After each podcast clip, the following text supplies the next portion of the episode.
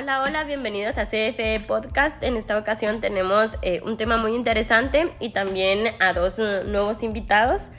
El día de hoy tenemos eh, el tema de tips para una adecuada hoja de vida y para hablar del, tema está Karen Santos, encargada del área de recursos humanos de Grupo CFE, con seis años de experiencia en reclutamiento. Eh, ella es psicóloga industrial y también tenemos a Aaron que también tiene cinco años de experiencia, está próximo a ser psicólogo industrial y es senior en recursos humanos en Grupo CFE.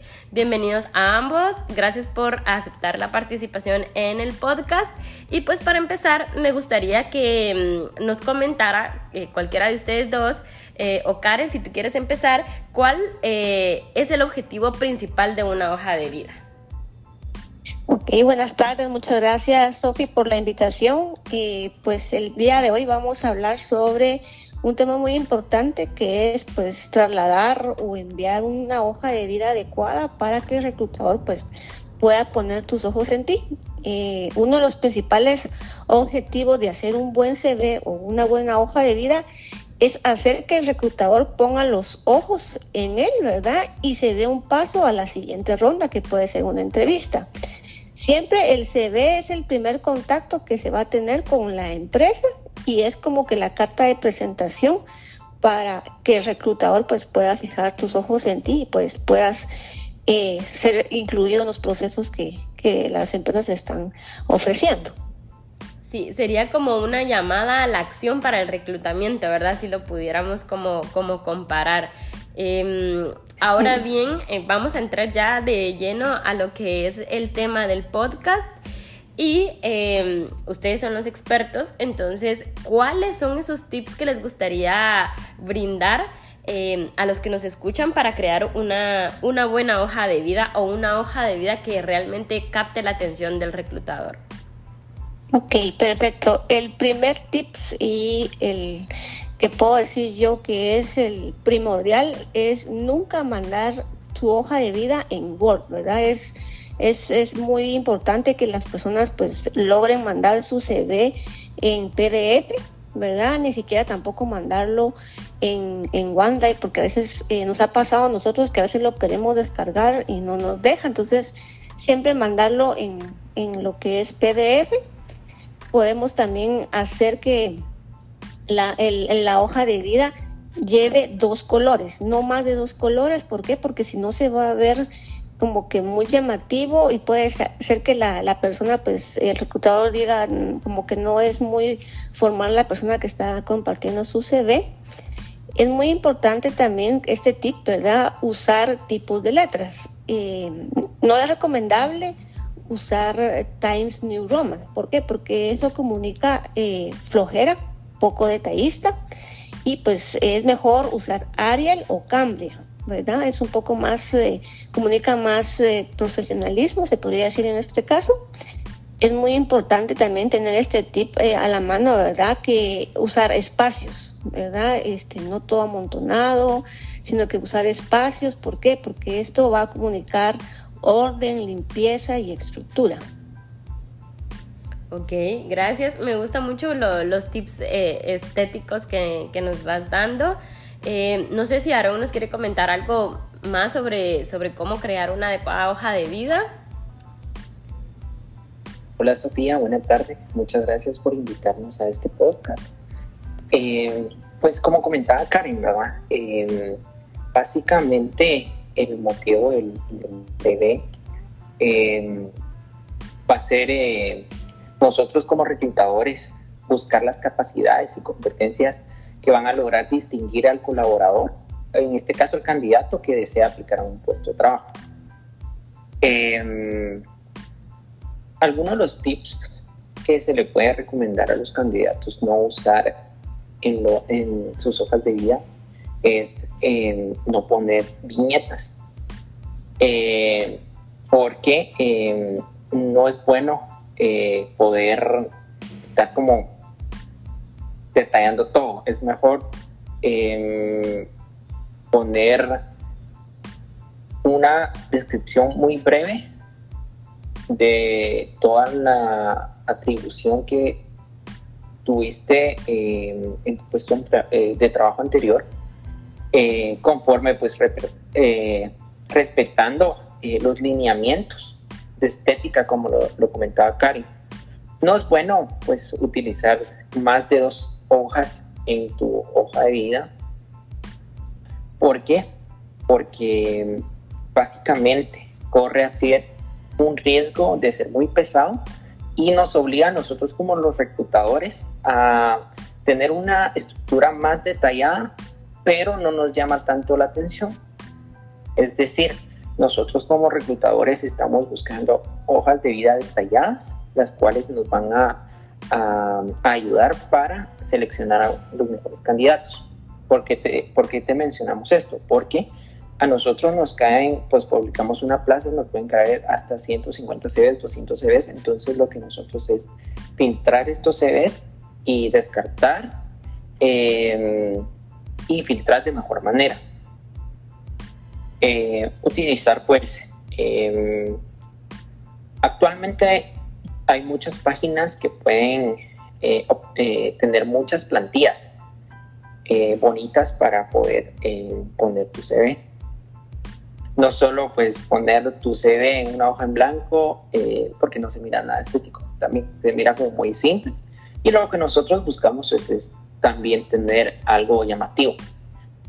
Eh, como otro punto, tenemos que tener cuenta que eh, la foto que deben de poner en su hoja de vida tiene que ser una foto profesional. no se recomienda tener una selfie porque para nada se mira profesional. Eh, tiene que tener pues claridad en fondo, ya sea un fondo blanco o un color cielo. Ok. Y en cuanto a la información que se puede incluir en la hoja de vida, ¿qué recomendarían o qué es lo esencial? Ok, eh, lo esencial es poner eh, tus datos, ¿verdad? Nombre, eh, tal vez no la dirección completa, pero por ejemplo la ubicación, vivo en Villanueva o vivo en San Miguel Pitapa. ¿Por qué? Porque esto al reclutador le va a ser muy útil a la hora que quieran colocar alguna plaza en las áreas alrededor, ¿verdad? Y es muy importante poner si es soltero o casado, porque en algunas posiciones pues piden esos requisitos. Eh, tiene la profesión de ya sea contador o, psicólogo o, cualquier otra profesión que tenga, pues siempre colocarlo. Eh, la redacción pues es, es, muy importante, ¿verdad? La, cuidar la ortografía, eh, ya que es nuestra carta de presentación. Y eh, aparte de, poner pues la, la información de, de, tu CV, no es recomendable poner si tienes hijos, nos ha pasado que hemos visto eh, donde salen que, quién es su papá, quién es su mamá, quién son sus hermanos, todo eso pues no es relevante, entonces siempre enfocarse en, dar los datos necesarios, ¿verdad? Eh, poner cuánta experiencia laboral tiene. Eh, es muy importante si la, la plaza la que está aplicando es, por ejemplo, de recursos humanos y la persona tiene experiencia en esa área, pues colocar toda la información o toda la experiencia que él ha elaborado durante su, trayectoria laboral, ¿verdad? Para que el, reclutador se pueda enfocar en ese CV y pues pueda ser incluido en los procesos. Es muy importante que, la, que la foto, como, como dijo Aaron, ¿verdad? Eh, si no, pues se puede hacer una foto profesional, crearla por uno mismo, ¿verdad? No necesidad que uno eh, gaste en eso, sino que puede ponerse eh, pues en un fondo blanco, fondo gris, eh, o que tal vez le pida apoyo a alguien para que pueda tomarle foto y pues poder hacer que se vea un poco más profesional. Como dijo Aaron, ¿verdad? No, no es necesario que manden un currículum de 10 hojas, porque hay gente que hasta nos, en el currículum nos pone hasta su sus diplomas y todo eso, entonces eso, eso no, no se ve muy bien que digamos. Okay. Pero este, eso sería ya como que lo primordial, ¿verdad? Ok, y en cuanto a la información laboral, ¿qué recomiendan incluir? Eh, las funciones que se han realizado en los mm, empleos que han tenido previamente o las metas que se han alcanzado, que es una tendencia que se ha estado viendo últimamente, eh, incluir metas en lugar de funciones. Eh, por ejemplo, em, en algunos casos es bueno colocar las metas que se han logrado durante sus eh, experiencias laborales, ¿verdad? Y también pues la, la, experiencia que ha tenido. Por ejemplo, si yo estoy buscando ahorita a alguien en reclutamiento y solo me pone que ha visto eh, cosas administrativas a recursos humanos, yo no lo voy a tomar en cuenta. Y tal vez él sí lo, sí lo, sí lo tiene, ¿verdad? Entonces es, es muy importante colocar, eh, más todo, la, la experiencia casi que resumida, se podría decir, para que el reclutador pues pueda poner los ojos en, en, el, en el perfil. Es importante también, ¿verdad?, que las metas que han logrado las, las pongan pero no digamos como que una gran lista, sino que, por ejemplo, un, un parrafito pequeño, ¿verdad? Donde, donde coloque qué, qué logros ha, ha tenido durante su trayectoria laboral. Ok, perfecto. No sé si Aaron quiere agregar algo. Pues sí, eh, definitivamente, como menciona Karen, eh, en una hoja de vida pues hay que poner toda la información detallada eh, y más que todo, investigar a la empresa y, lo que ellos están buscando, cuál es la necesidad de la empresa para eh, que, eh, el candidato pues esté en sintonía con lo mismo. Em, básicamente acá también tenemos que poner em, eh, en una hoja de vida, como lo mencionaba Karen, los logros que, que la persona tuvo dentro de esta empresa. Es decir, eh, si tuvo ascensos, si tuvo eh, personal a su cargo, es eh, información esencial que nosotros como reclutadores nos, gusta tener, nos gusta saber, leer y es necesario para tener claro un poco más acerca de las funciones que realizan los, candidatos. ¿verdad? Ok, muchas gracias. Eh, bueno, esta es una última pregunta. Se ha visto también mucho que algunas empresas, sobre todo startups, eh, empresas tecnológicas, ya no están tomando en cuenta el uso de hojas de vida, sino eh, un formulario donde se llenan ciertos mm, datos y, donde la persona habla de ella misma y no toman en cuenta tanto como el perfil profesional o lo que han estudiado. No sé si alguno de ustedes le, gustaría darme su opinión al respecto. ¿Creen que más adelante la hoja de vida puede ser reemplazada o cómo ven esta tendencia que están utilizando algunas empresas? Este, pues por el momento nosotros eh, casi siempre nos, nos abocamos a los CVs, ¿verdad? Casi que nunca les pedimos como que información en línea o que nos viene un formulario, tal vez porque tal vez no es nuestro como que nuestro giro, por así decirlo. Pero este, me imagino que como todo va cambiando, todo va a lo que es tecnología, ¿verdad? Entonces, me imagino que tal vez en un par de años ya lo estaríamos haciendo acá en CFP con Aarón, lo que es llenar formulario con toda la, información, digamos que muy básica para, para ir viendo, bueno, este perfil sí me puede servir para tal posición, ¿verdad? Em, eso es lo que yo pienso, ¿verdad? Que tal vez de aquí a unos dos años, eh, lo más seguro que ya, ya no se van a enviar hojas de vida, sino que todo va a ser como que muy, eh, ¿cómo le podemos decir? Digital. Muy informal, digital, ajá, de que todo es así como que eh, más abreviado, más más fácil, más, más rápido todo. Entonces, de repente, en un futuro podamos eh, hacerlo así, ¿verdad? Pero por el momento estamos, digamos, nosotros las hojas de vida, si no las tenemos en, en, en la computadora, en el teléfono, este, se nos complica mucho. Más que todo, cuando no vemos la información que, que necesitamos, eh, sí nos da un poco de, estrés no ver la información que, que necesitamos. No sé qué piensa ahí, Aaron. Sí, eh, estoy en lo correcto con Karen. de aquí a unos, ¿qué te digo? Unos 10 o 15 años puede, eh, o pues pueden ser hasta menos tiempo.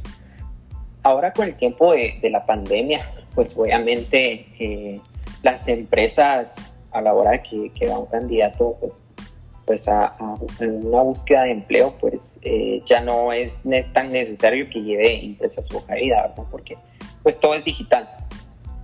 con el tema del formulario que tú eh, mencionas, Sofía, siento que puede ayudar, pero nosotros como, como CFE, como reclutadores, eh, siempre debemos y tenemos la necesidad de, tener la hoja de vida, eh, porque em, básicamente eh, necesitamos saber las funciones que tiene la persona. Muchas veces también necesitamos la hoja de vida detallada conforme a todas las, las funciones, como bien te mencionábamos, porque así lo quieren los clientes. Es decir, necesitan que la persona eh, detalle toda esta información eh, para la tranquilidad de ellos y para la tranquilidad de nosotros. Pero eh, bien, te mencionamos, nosotros pues a la hora de hacer las entrevistas, hacemos entrevistas por competencias, entrevistas telefónicas, entrevistas grupales o assessment, nosotros nos podemos dar cuenta pues la experiencia que, que, que tienen los candidatos. Pero eh, es decir, nosotros podemos eh, tener esta información, pero a la hora de que el cliente, ya sea una plaza externa o, gerente de aquí mismo, eh, de la empresa donde uno trabaje, necesita tener ese CV con toda la información, ¿verdad?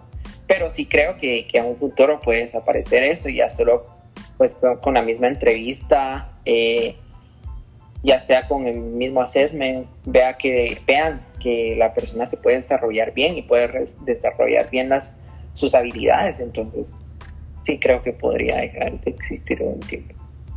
Ok, bueno, muchas gracias. Eh, ya para finalizar, eh, les comparto mis conclusiones eh, de la sesión que hemos tenido pues he aprendido que la parte estética de una hoja de vida es muy importante para llamar la atención del reclutador, eh, el orden en el que se presenta la información. Eh, también es importante que sea eh, resumida o sintetizada. Es importante resaltar también las funciones, las metas y todo el, ciclo de vida que ha tenido durante un puesto para que sea relevante para el reclutador y también tenga más información y pues que la hoja de vida sigue siendo una herramienta muy útil y que sustituirla pues será difícil eh, y tal vez en algunos años tendremos otras herramientas importantes que ayuden eh, para el reclutamiento, pero en este momento es una herramienta vigente. No sé si les gustaría dar a cada uno las conclusiones de este tema. Perdón, Sofi, no te escuché bueno, no sé si les gustaría dar alguna de las conclusiones de que, hayan surgido de esta charla que hemos tenido el día de hoy. Ah, ok. Ah, ok, perfecto. Gracias, Sofi. Eh, pues para empezar, ¿verdad? Este, nosotros queremos trasladarle esta información a todas las personas que escuchen este podcast, eh, donde ellos pues se den cuenta, ¿verdad? Que si están haciendo alguno otra cosa como las que mencionamos que no se deberían de hacer, pues que, logren cambiar eh, esos factores para que pues eh, los logren incluir en los procesos eh, de reclutamiento. Como les decimos, ¿verdad? Todo comunica y es el CV es nuestra carta de, representación para el puesto que estamos aplicando. Entonces, es, es muy recomendable, ¿verdad? Que, que siempre alguien, tal vez no solo yo esté haciendo mi CV, sino que alguien más me apoye a leer mi CV por lo menos unas dos, tres veces para ver que no hayan faltas de ortografía, que vaya, que vaya bien, pues, eh, las, las por ejemplo, la foto, o que miremos que todo pues vaya en orden para que podamos mandar el CV a donde queremos aplicar y pues ser tomado en cuenta para una futura entrevista, ¿verdad? Eh, pues sería bueno que, este podcast pueda llegar a, las personas que andan en búsqueda de empleo. Nosotros pues también tenemos el servicio de, elaborar el CV o pues también tenemos otro servicio de, hacer una entrevista y poderlos apoyar en no solo hacer el CV sino que también pues que puedan hacer lo mejor de ellos a la hora de una entrevista entonces, por si alguno de, estas personas que está viendo el podcast le interesa que nosotros les apoyemos, con mucho gusto, pues podemos apoyarles. Entonces, em, es muy importante también, eh, tal vez, si va uno a una empresa a, a, una entrevista, ¿verdad? Eh, si tiene que llevar su currículum impreso, imprimirlo no en hoja bond, ¿verdad? Sino que en una hoja opalina, que es un poco más estética. Entonces eso también sería un tip para que la gente que quiera llegar a la empresa y, presentar su hoja de vida, que también vaya también con, con ese tipo de, de, hoja para que sea bien presentable. Entonces, eh, cualquier cosa, pues eh, se pueden abocar con nosotros, eh, estamos a las órdenes, si desean que les podamos apoyar en, poder ellos hacer su hoja de vida y, y ser pues tomado en cuenta, ¿verdad? Muchas gracias Karen, gracias por ese tip bonus también que nos das eh, para un CV impreso. Eh, no sé si Aaron quiere compartir eh, las conclusiones de esta charla. Sí, Sofía, gracias. como bien menciona Karen, pues nosotros pues contamos con este servicio de asesoría de cómo armar tu CV. con todo gusto, estamos para apoyar a las personas que estén escuchando este podcast Em, y pues básicamente eh, les recomendamos en, y en conclusión pues eh, las personas tienen que eh, redactar muy bien su perfil de forma llamativa para poder distinguirse de uno en mil candidatos y puedan conseguir ese empleo que tanto anhelan. Este mismo documento va a ser reflejo de las experiencias a tu mundo real. Entonces, Tienes que ser muy transparente, tienes que ser muy sincero para poder iluminarte y ser el candidato ideal. Muchísimas gracias, Aaron. Interesante eh, esto último que nos comentan. Pues sin duda alguna es una buena inversión obtener una asesoría para eh, mostrar un mejor perfil profesional y por supuesto cada uno es una marca e invertir en mostrar una mejor marca de, de nosotros mismos pues es una buena opción para conseguir ese trabajo o esa posición que, que, tanto se desea. También a los que llegaron a este punto y están en puestos directivos, pues recordarles que hay un servicio de reclutamiento eh, para altos ejecutivos o para diferentes posiciones. Les agradezco por haber participado, por haber compartido sus conocimientos y por estos tips para que eh, les ayuden a muchas personas. Eh, espero que a todos los que llegaron hasta aquí la charla haya sido muy útil y muy productiva. Y pues gracias, esperamos que sea de interés para todos los oyentes y que nos escuchen en un próximo episodio.